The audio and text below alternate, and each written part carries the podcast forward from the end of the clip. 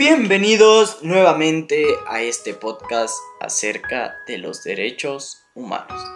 El día de hoy nos toca el episodio número 9.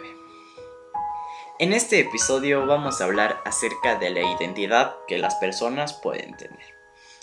Este derecho humano se refiere a que todos somos libres de tener nuestras tradiciones y vestirnos como querramos.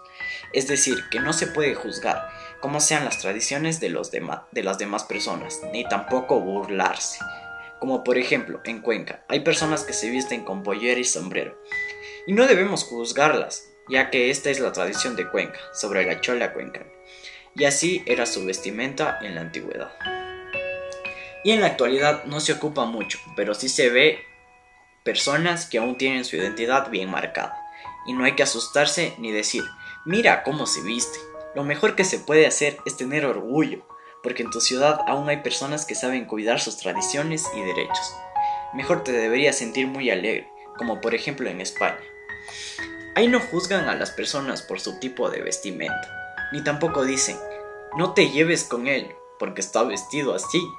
Mientras que para mí en el Ecuador todavía se sigue diciendo, que los negritos son ladrones o que los que están mal vestidos son pobres o cosas así.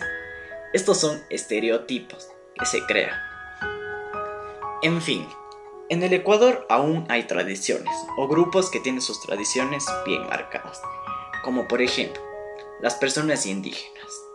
Ellos no tienen vergüenza de cómo están vestidos, ni nosotros nos deberíamos de asustar por su vestimenta, ni tratarnos de hacernos los superiores, ya que ellos son humanos iguales a nosotros.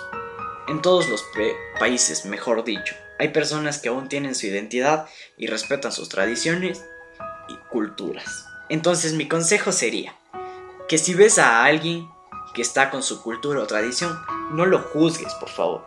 Que a nosotros tampoco nos gustaría que nos juzguen por cómo vamos vestidos o por cosas así.